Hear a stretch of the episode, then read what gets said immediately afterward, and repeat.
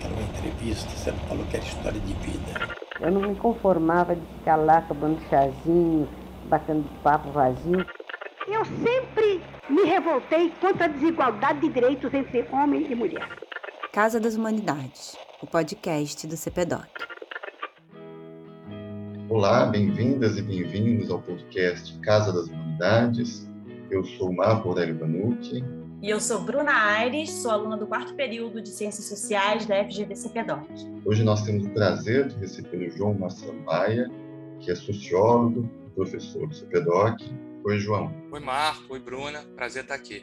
João, você tem se dedicado a refletir e a ensinar sobre escrita acadêmica. Isso, evidentemente, inclui a elaboração de projetos de pesquisa que é o tema da nossa conversa de hoje. E aí, a Bruna tem uma primeira pergunta para você. João, eu vou te fazer uma pergunta que pode interessar muito aqui, assim como eu está começando nesse universo da pesquisa, na graduação, que é como é que a gente faz para entender que aquele tema é pertinente, assim, que é um bom tema para ser pesquisado, que vale a pena investir nisso? Bruna, a pergunta é muito boa e, tem, e, a resposta é um pouco complicada, porque depende muito do, de em que lugar você está da sua trajetória né, como estudante. Porque se você está falando, por exemplo, de um estudante, um estudante que está fazendo iniciação científica, né, alguma graduação com supervisão de um professor, orientador, isso é, em tese, abre aspas, mais fácil, né? porque já tem um certo traquejo num tema, já tem uma familiarização com uma área, e o próprio processo de aprendizado junto ao, ao professor orientador vai permitir a ele conhecer algum assunto melhor e ter uma supervisão para eh, construir uma pesquisa autoral, digamos assim, né? Por outro lado, se está falando de alguém que está chegando próximo do período de fazer um TCC, e aí das duas situações que podem ocorrer, né? Ou não tem uma iniciação científica e tem pouca familiaridade com a pesquisa, ou tem uma iniciação científica, mas quer fazer um TCC em outra área, o que também é comum, às vezes acontece, aí já é um pouquinho mais complicado, né? Mas não impossível. Né? Acho que o primeiro passo é você, digamos assim, para entender a relevância do tema que te interessa, etc., é conhecer o que é escrito ou falado sobre esse tema. Né? Então, o que eu sempre recomendo para um aluno é entrar no Google Scholar, né? o Scholar Google, onde tem é um indexador, digamos assim, né? É, de produção acadêmica mundial. Né?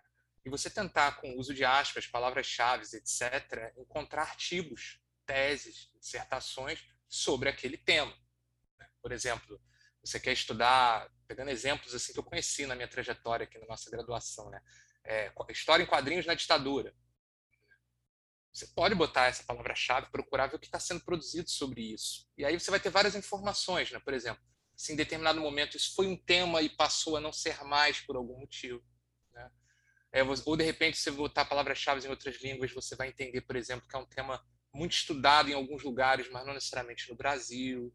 Enfim, você vai começar a ter uma ideia sobre isso. Não é fácil, é um pouco trabalhoso, mas vai te dar uma, uma ideia razoável. É sempre bom, em especial se você está na graduação, ter uma supervisão de um professor orientador que tem algum traquejo naquela área para te dizer coisas do tipo. Então, João, justamente sobre esse ponto, o levantamento da literatura pertinente, tem uma dúvida que é muito comum a quem está fazendo projeto de pesquisa, que é como separar o joio do trigo, ou seja, como identificar trabalhos relevantes, trabalhos menos importantes, trabalhos mais consistentes, trabalhos menos consistentes. Então, está dizendo que a primeira fase é esse levantamento bibliográfico. E, dependendo do tema, a gente vai se deparar com uma quantidade razoável de artigos, livros sobre o tema. Como é que a gente escolhe o que ler? Eu acho que tem duas dicas, assim, quando você vai no Google Scholar é, pesquisar isso. A primeira é utilizar de maneira consciente, digamos assim, a, a quantidade de citações daquele item. Por exemplo, né? você pesquisou sobre, vamos usar outro exemplo agora, é, ah, professor, eu tenho interesse em estudar é, a história do feminismo na América Latina. É, esse é um tema muito amplo, com certeza. Você vai botar feminismo, América Latina, vão vir vários itens. De repente, quando você vai no Google Scholar, você consegue perceber, né? Trabalho citado por 200, 500. Quando você vê um trabalho citado por muitas pessoas, é que ele é um trabalho de referência na área. Não significa que ele seja bom.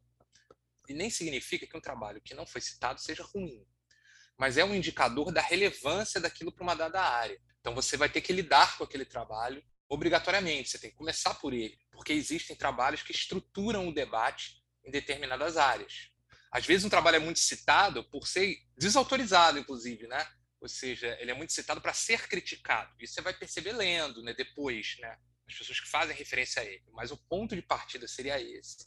Um outro seria ver a data de publicação também. Porque quando você está construindo uma discussão científica num dado campo, você quer ver, assim, digamos, o que está sendo produzido de novo sobre aquele assunto. Em especial, você está lidando com temas já muito pesquisados.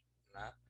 É, então, assim, quando é que foi lançado aquele artigo, aquela tese que tá, tem muitas citações, ou de repente você vê uma tese que teve muitas citações é, já há duas décadas, ela foi relevante em algum momento, talvez continue sendo, mas você tem que ter consciência um pouco do, da temporalidade da, da, da ciência. Né? Entender que nós, é, a gente tem que se resignar com o fato de que fazemos coisas que estão fadadas a, a serem criticadas, superadas, e isso é a lógica da ciência mesmo. Né?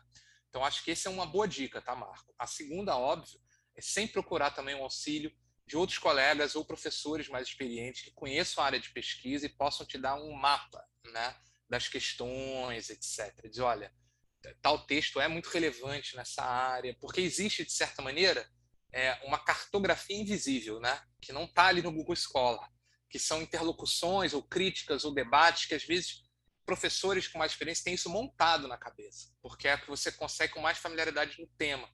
Né? E, e para um aluno iniciante é mais difícil. Então, ter uma conversa com outros é, colegas mais experientes ou professores que têm experiência naquela área também ajuda a você entender esses mecanismos invisíveis de organização do debate. Interessante que montar um projeto de pesquisa já é uma pesquisa em si, né? Porque dá trabalho. É, João, eu queria te fazer uma pergunta que vai mais na direção do, do trabalho de escrita mesmo do projeto, né? Porque tem todas aquelas etapas que a gente tem que cumprir: objetivo, justificativa, metodologia e tal. Quando a gente pensa na justificativa, eu percebo que às vezes as pessoas tendem a, a justificar seus projetos puxando muito para um lado pessoal, que seria por que, que esse tema é importante para mim, ou por que, que eu, eu me interesso por ele. E eu, eu percebo eu suspeito que isso seja um, um erro, né? É, como é que a gente faz para evitar isso? Isso é um erro em si? A gente pode justificar de maneira pessoal ou a gente tem que fugir disso? Eu acho que são tipos de justificativas diferentes. Eu não acho que necessariamente seja um erro, porque, digamos assim, o seu engajamento com a atividade de pesquisa pressupõe é, uma escolha, né? pressupõe uma adesão valorativa de algum grau, pressupõe engajamento com algo, e isso muitas vezes tem a ver com a sua trajetória. Então, não é propriamente um erro. A questão é como isso aparece no projeto de pesquisa à luz de um problema científico. Vou te dar um exemplo. Você diz assim: a justificativa para esse projeto nasce do meu engajamento com o tema é, do feminismo na América Latina, porque eu sou parte do movimento feminista, etc, etc. Isso é importante estar ali. Por outro lado, por si só, isso não garante que o projeto tenha uma justificativa. Porque, de repente, você constrói todo um projeto de pesquisa para arrombar a porta aberta, como a gente fala. Né? O que, que significa isso? Você vai olhar o projeto, basicamente está reiterando coisas que já foram ditas. Então, aí, a despeito de você ter um engajamento com o tema pessoal, que é interessante estar ali, você não fez a segunda etapa, que é criar uma justificativa científica. Né? Quer dizer assim, dado esse meu engajamento com o tema, né? por que é relevante fazer o que eu estou fazendo? Porque pode ser que seja relevante para você, mas a ciência não é só autocongratulação ela pressupõe um compartilhamento de descobertas novas para mudar a maneira da gente ver as coisas. E para isso tem que ter uma justificativa científica. O que, que é isso? É uma das etapas mais difíceis do projeto, que é você ser capaz de dialogar com a literatura da área. Então, digamos assim, o que tem sido feito, estudado ou pesquisado sobre tal tema? Quais são as lacunas dessa bibliografia? Quais são os problemas dela e que aporte eu posso dar? O que contribuição eu posso dar? Essa justificativa, como a gente diz, é científica e pressupõe você ser capaz de controlar a literatura da área e se colocar em relação a ela. Essa é uma das etapas mais delicadas, que não é apenas fazer um resenhão. Fulano disse isso, ciclano disse isso, é, fulaninho disse aquilo outro. Tá, beleza. Mas o que é isso em termos de um debate? E como você vê esse debate, suas perspectivas, avanços, etc. Aí se constrói uma justificativa científica para um projeto. O problema surge da, do diálogo com essa bibliografia. João, metodologia e fundamentação teórica. O que você poderia dizer sobre isso? É a mesma coisa? São coisas próximas? O que a gente deve fazer quando se dedica a escrever essas seções sobre metodologia e teoria? Essa é uma boa pergunta. Em geral, assim, eu vou falar o que não sei se é o mais apropriado, enfim. Mas, em geral, quando eu estou lidando com estudantes na graduação, no mestrado, etc., eu percebo uma ânsia muito grande pela fundamentação teórica, como se aquilo fosse resolver a sua pesquisa, e um certo descaso com, com a construção da metodologia da pesquisa, quando, no meu entendimento, deveria ser o contrário. Então, vamos lá. De, primeiro diferenciar e depois dizer os erros mais comuns em cada uma dessas etapas. Né? A fundamentação teórica diz respeito ao conjunto de conceitos ou modelos explicativos mais amplos que a sua pesquisa vai utilizar para lidar com certo problema. Vamos dizer assim que, que, que o seu projeto seja sobre é, racismo em escolas o efeito do, do, do, racismo no desempenho escolar dos alunos.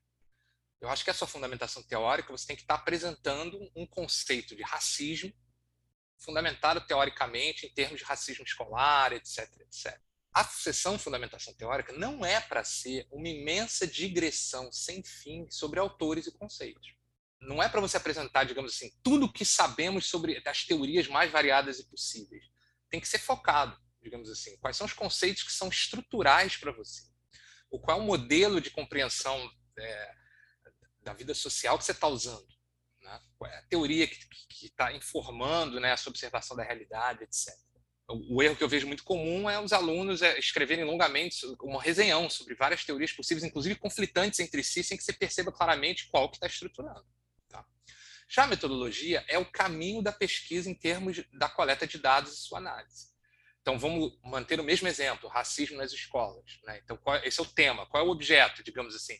Vou analisar os efeitos do racismo sobre o desempenho de estudantes em escolas públicas do Rio de Janeiro. Ok? Como você vai fazer isso? É a metodologia. Né? Qual o caminho?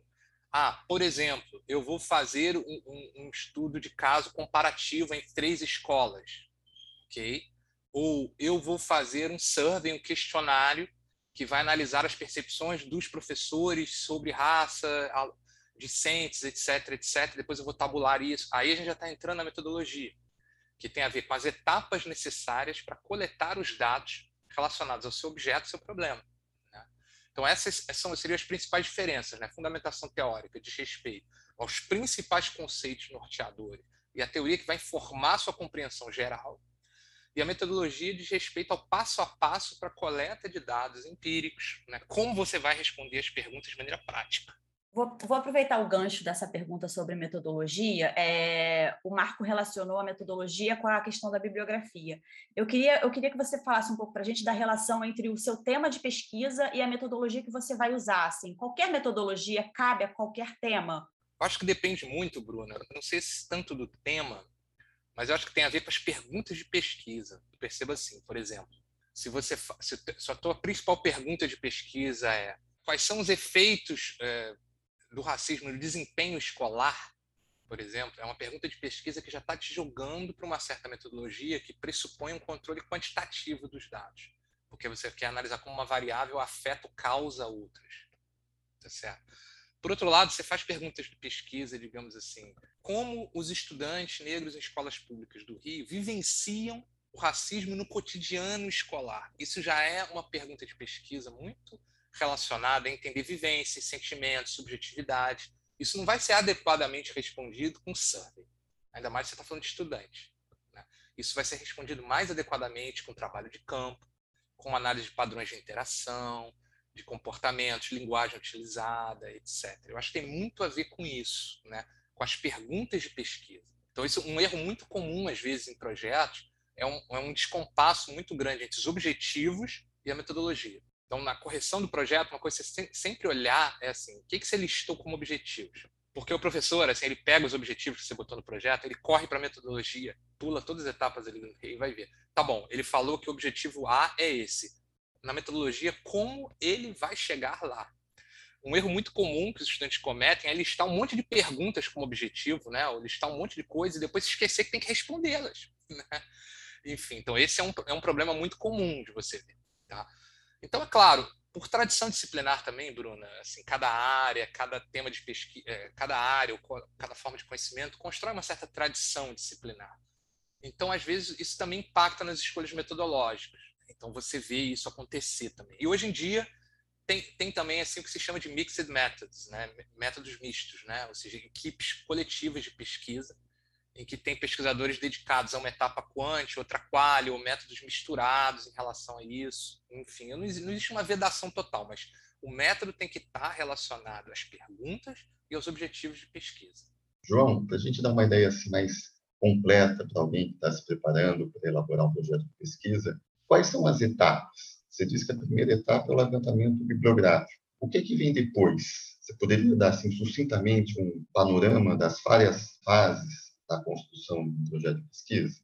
Olha, é difícil, mas assim, eu acho que além de ler bastante sobre o assunto, enfim, você também tem que fazer o que eu chamaria quase de uma pesquisa exploratória. Né? Não é ainda a pesquisa à vera, mas pressupõe uma certa socialização né, para você ir construindo o projeto. Então, por exemplo, vamos dizer que você tem um projeto na área de história sobre tipo de resistência dos escravos à escravidão no final do período escravocrata no Brasil.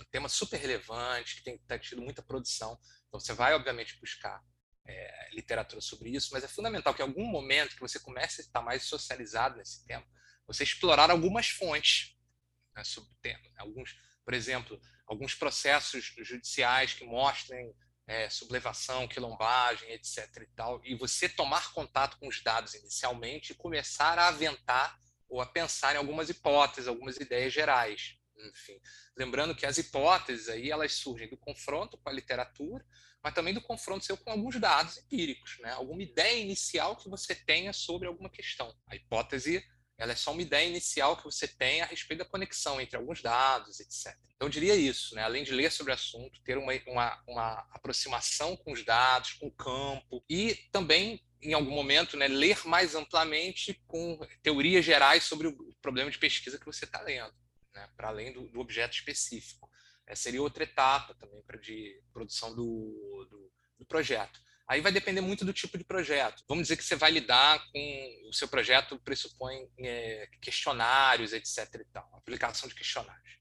Seria interessante que você prevesse assim, uma aplicação exploratória de questionários. Por exemplo, botar uns 10, 20 questionários assim, para amigos, etc. E tal, rodar eles e pedir, gente, o que vocês acharam? Vocês entenderam essa pergunta? Não entenderam? Isso é importante também, né? uma aplicação teste de questionários para ir calibrando perguntas, acho que é uma outra etapa legal. E conversando, obviamente, com os outros colegas e com o orientador, né, para ir construindo essas etapas progressivamente. Maravilha, João. Eu acho que para a gente encerrar, tem uma pergunta assim que, que sempre ajuda muito quem está nesse momento de construir um projeto, que é quais são os principais erros que os alunos, os pesquisadores que estão começando cometem na hora de elaborar o seu projeto de pesquisa? Eu acho assim, alguns.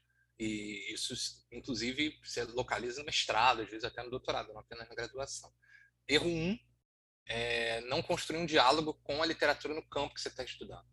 Né? Você meio que, por vezes, descobrir a roda. Isso é um, é um erro um. Ou seja, você constrói um projeto de pesquisa para debater um tema, por exemplo, ah, professor, eu tenho muito interesse em entender a relação entre desigualdade e violência.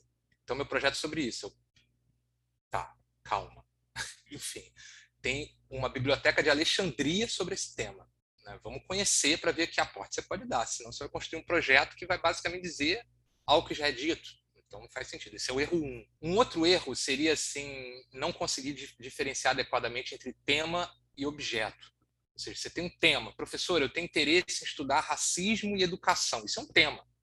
Ou seja, é um problema mais geral e abstrato. Como você vai traduzir isso enquanto um objeto empírico? Ou seja, tema, eu vou discutir racismo, educação, objeto, uma análise é, dos efeitos do racismo no sistema escolar do Rio de Janeiro. Aí já temos um objeto mais controlado. Então, muitas vezes os alunos não fazem essa diferenciação adequadamente entre tema e objeto. Problema número três é uma, um descompasso total entre os objetivos e a metodologia. É aquela questão que a gente já tinha falado na nossa conversa. Né? Você listar um monte de questões que te interessam, identificar tal coisa, analisar não sei mais o que, verificar não sei mais o que, e depois você ter lá uma metodologia, é, vou ler livros sobre o assunto. Não dá, entendeu? Tem que ter uma relação entre as perguntas que você está fazendo e a metodologia. E assim, ainda há um quarto erro mais de espírito, que é muitas vezes você fazer um projeto que é basicamente para provar algo que você já sabe, supostamente. Né? Isso é muito comum. Assim, né? Professor, o meu, meu projeto é para demonstrar que, que isso aqui, não sei o que. Não, peraí, pô, se teu projeto é para demonstrar claramente o que você já sabe, onde está o componente de inquietação e curiosidade que toda pesquisa tem que ter? A pesquisa pressupõe avançar o conhecimento numa área, né? pressupõe que você quer descobrir coisas novas.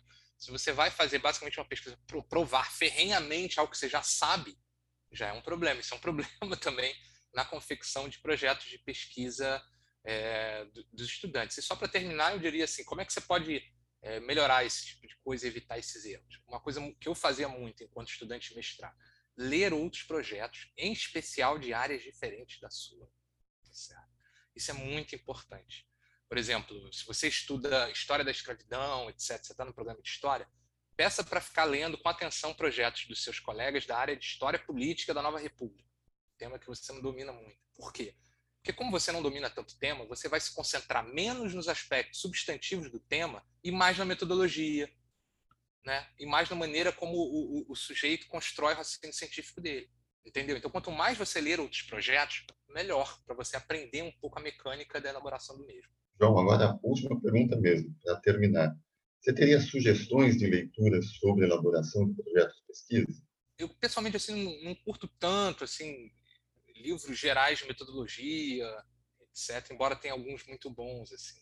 Um texto que eu costumo pedir aos alunos para lerem é um texto do nosso colega aqui do, do CPDOC, do Jairo Nicolau, que ele tem um texto chamado Breve Roteiro para a Redação de um Projeto de Pesquisa. Ele foi publicado originalmente na revista Estudos Políticos, que era a revista editada na Ciência Política do IFIX, volume 4, número 7, de 2013. É um, um, um texto, breve roteiro para redação de projetos de pesquisa, que está disponível no Google Scholar, normalmente, para qualquer um, que ele é muito curtinho. Eu gosto por isso. E ele, ele meio que seca as, a, o, as etapas. Tem uma certa idiosincrasia na medida em que é pensado mais para projetos de ciência política, né, de certo tipo. Então, tem algumas questões ali que que são mais específicas, mas de maneira geral eu acho muito útil para os alunos. Eu já utilizei algumas vezes com eles. Ótimo. João, foi um prazer recebê-lo. Obrigado pela conversa. Bruna, muito obrigado pela companhia. Obrigada a vocês pelo convite. E eu que agradeço o convite também, espero que tenha sido útil para quem está nos ouvindo. Certamente. Ouvintes, obrigado a vocês pela audiência e voltem sempre à nossa casa, a Casa das Humanidades. As manifestações expressas pelos realizadores e participantes deste podcast representam exclusivamente as opiniões de seus autores, e não necessariamente a posição institucional da FGV.